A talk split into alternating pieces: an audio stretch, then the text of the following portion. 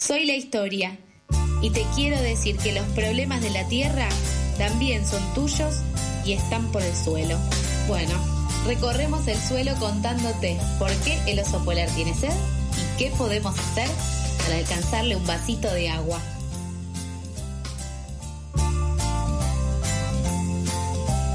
Y como cada miércoles y con una sonrisa de este lado, por más que no lo veamos porque está muy muy lejos, así que solo lo escuchamos, recibimos a Mijael Kaufman Falchuk. Buen día. ¿Qué? ¿Estás por ahí, mija? Por supuesto, Acá ¿ustedes está, ven? lo veo, Qué hola, mija. que permitime ¿Cómo robarte, permitime robarte tus primeros segundos. Aprovechamos aquí públicamente al aire para felicitarte, porque la semana pasada se nos pasó entre tantas cosas. Así Eh, es. flamante electo representante del público del acuerdo de Escazú, así que nuestras felicitaciones, mija, y estamos muy contentos de tenerte, obviamente. Muchas gracias, muchas gracias. Lindo arranque, Lindo arranque. lindo arranque para esta columna. Yo les digo buen día, ustedes me dirán buen mediodía, por aquí ya casi dos de la tarde, como en cada salida desde Egipto. Y en esta segunda semana, que para quien nos está escuchando en este momento, o vaya a escuchar luego el recorte, esta segunda semana es más que nada política, la primera fue más técnica, y en esta semana vemos a ministros, ministras, autoridades nacionales de distintos países que se hacen presentes para tomar, como llamémosle, las últimas decisiones a la hora de las discusiones de cada uno de los temas. Pero quizás se lo imaginan, quizá no. Lamentablemente hasta el momento no tenemos ninguna gran noticia y viene estando bastante frenado el proceso y el avance en los temas centrales. ¿Que ¿Cuáles son los temas centrales para un país como el nuestro? Lo que es financiamiento, esto que hemos hablado en más de una ocasión. Hace falta que los países desarrollados, los países del norte, bajen los fondos para que países como Argentina puedan ejecutar las políticas que hacen falta en materia climática. Si no es inviable. Y no solamente que es inviable, sino que ahí hay un principio que es interesante que se habla en estas cumbres, que es el de responsabilidades comunes pero diferenciadas.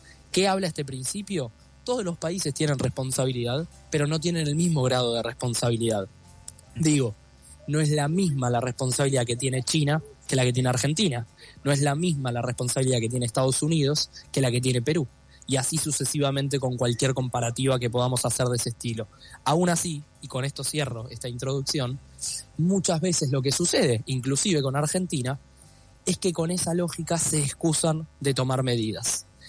Y Argentina, tenemos que poner sobre la mesa que es uno de los países que está en el G20, por ejemplo, Claro. que está ocurriendo, Que lo organizó. y así como está en el G20, también en, digo, en la tabla de emisiones históricas, Argentina está dentro de los 25 países más emisores.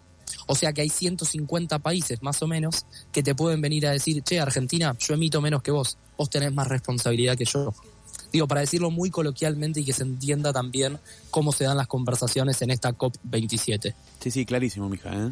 Clarísimo, sí, tampoco hay que eh, sacarse las responsabilidades de encima, como lo dijiste. M- Más allá de todo esto que nos contás, mija, en el día a día, eh, si nos podés reponer un poco sobre tus actividades y, y cómo viene el asunto. Miren, primero que nada, en este momento el Wi-Fi está yendo y viniendo en esta comunicación que estamos teniendo ahorita. Te escuchamos bien, La amigo, realidad- así que siga. Escuchamos muy bien, bien. sí. maravilloso, maravilloso. Entonces son los datos que están ayudando. Pero lamentablemente es muy complicado trabajar sin internet. Es una realidad. Y que no haya señal en muchísimas partes del predio y que donde supuestamente hay sea una muy mala señal, hace muy complicada la labor de miles de personas que dependemos de eso para nuestras actividades diarias. Y tenemos que, por ejemplo, recurrir a comprarnos chips de internet que valen bastante dinero. Digo, como para poner sobre la mesa muchas de las cuestiones que están pasando, así como también los precios de las comidas dentro de donde se da la COP son muy altos. Digo, ni siquiera hacemos la comparativa a pesos argentinos porque si no, no comemos, literalmente. Claro. Eh, Sí, sí. Entonces hay que pensarlo en clave de dólares, que quizás es lo que se maneja aquí muchas veces, o pesos egipcios. Pero no solo eso, sino que también algo interesante para tener presente y muy angustiante es que decenas y decenas de personas cuando llegaron a Egipto les habían cancelado su alojamiento y de un día para el otro literalmente se habían quedado en la calle sin saber a dónde ir.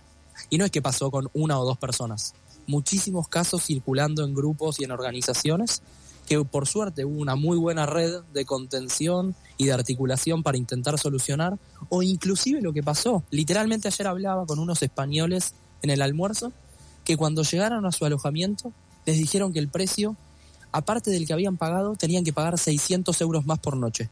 600. Qué bárbaro. Por noche, ¿no? Qué por noche. Es Digo, un- Si quieren hacemos la, traducción en pesos. Sí, sí, no, no, no, y es no. un descontrol. Es un montón. Entonces ahí es cuando entendemos las limitantes para participar de, por ejemplo, esta COP27, inclusive para personas de África. ¿Cómo afrontar estos costos cuando es tan difícil estar acá? Cuando es tan difícil llevar adelante los costos de la diaria, el alojamiento, el traslado, inevitablemente. Para quienes hemos venido de muy lejos, Argentina y tantos otros países de Latinoamérica, del Caribe, de Asia. Entonces, ahí también está bueno hablar de lo elitistas que muchas veces son estas COPs. Y elitistas no solamente por la cuestión de la plata, sino también por la cuestión idiomática. Si acá no hablas inglés, estás sumamente limitado. Y casi que se te hace imposible la vida diaria. Hay personas que están aquí y no hablan inglés, sí, lamentablemente son contados con los dedos de la mano esos casos. Algunas personas, quizá por estar en el marco de algún programa, tienen un traductor, una traductora que ayuda en las conversaciones, pero son las menos, porque claramente eso también implica mucha plata. Entonces es interesante entender que venir acá no es fácil y que no están todas las voces que debieran estar.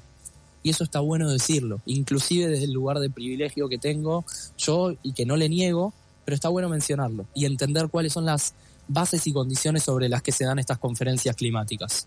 Clarísimo, mija, ya para ir cerrando, esta semana, eh, como dijiste vos al principio, es un poco más política. eh, ¿Y cómo sigue la semana que viene? ¿Cómo es tu, tu recorrido? La COP en un principio, en términos formales, termina este viernes. Pero ¿qué es lo que sucede muchas veces? Como las negociaciones quizás no se terminan cerrando, se estira. Claro, la ¿Y se estira hasta cuándo? Nadie sabe, hasta que se terminen acordando algunas cuestiones en los distintos temas. Entonces, no hay una fecha exacta, no es que yo hoy les pueda decir va a terminar a tal hora y tal día, no se sabe. La verdad es que vienen bastante lentos los procesos. Se supone que para hoy a la noche, por los tiempos que se manejan y por el límite del viernes, se supone que hoy a la noche de aquí de Egipto ya debieran haber av- avanzado sustancialmente cada uno de los temas. Pero, bueno, panorama complicado, sobre todo cuando hablamos con, por ejemplo, negociadores de Argentina que nos cuentan, así como off the record, el panorama. Perfecto. Eh, bueno, bueno, muchas, muchas gracias, mija. Deseamos que, que todo salga bien, que siga bien. Ojalá nos acerques buenas noticias de aquí al viernes y si no, los primeros días de la semana que viene. Ojalá, ojalá que así sea y bueno, y seguiremos al habla y seguramente ya la semana que viene será con alguna noticia. No quiero decir si buena o mala, pero con noticia al fin. Ojalá, así es, así es. Bueno, te mandamos un abrazo grande y que siga todo bien por allá. Gran abrazo a la distancia. Chau, Abrazo, chau. mija.